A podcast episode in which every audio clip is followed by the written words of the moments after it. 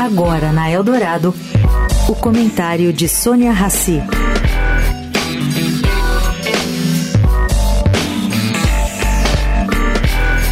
Gente, a cada dia que passa, diminui a possibilidade do presidente Lula indicar uma mulher para a vaga do STF que será aberta com a aposentadoria da ministra Rosa Weber. Mas, cá entre nós, ele ainda pode surpreender.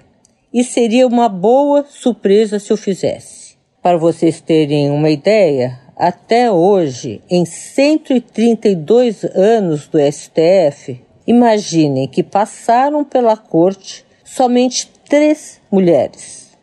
A primeira, Ellen Grace, chegou no ano 2000. A segunda, Carmen Lúcia, em 2006. E a terceira, Rosa Weber, que é quem está deixando a corte agora, foi empossada em 2011.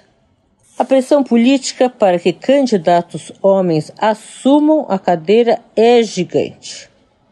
Mas quem sabe Lula pense em fazer uma escolha significativa em relação a gênero e escolha uma ministra para a vaga de outra ministra que deixe o cargo.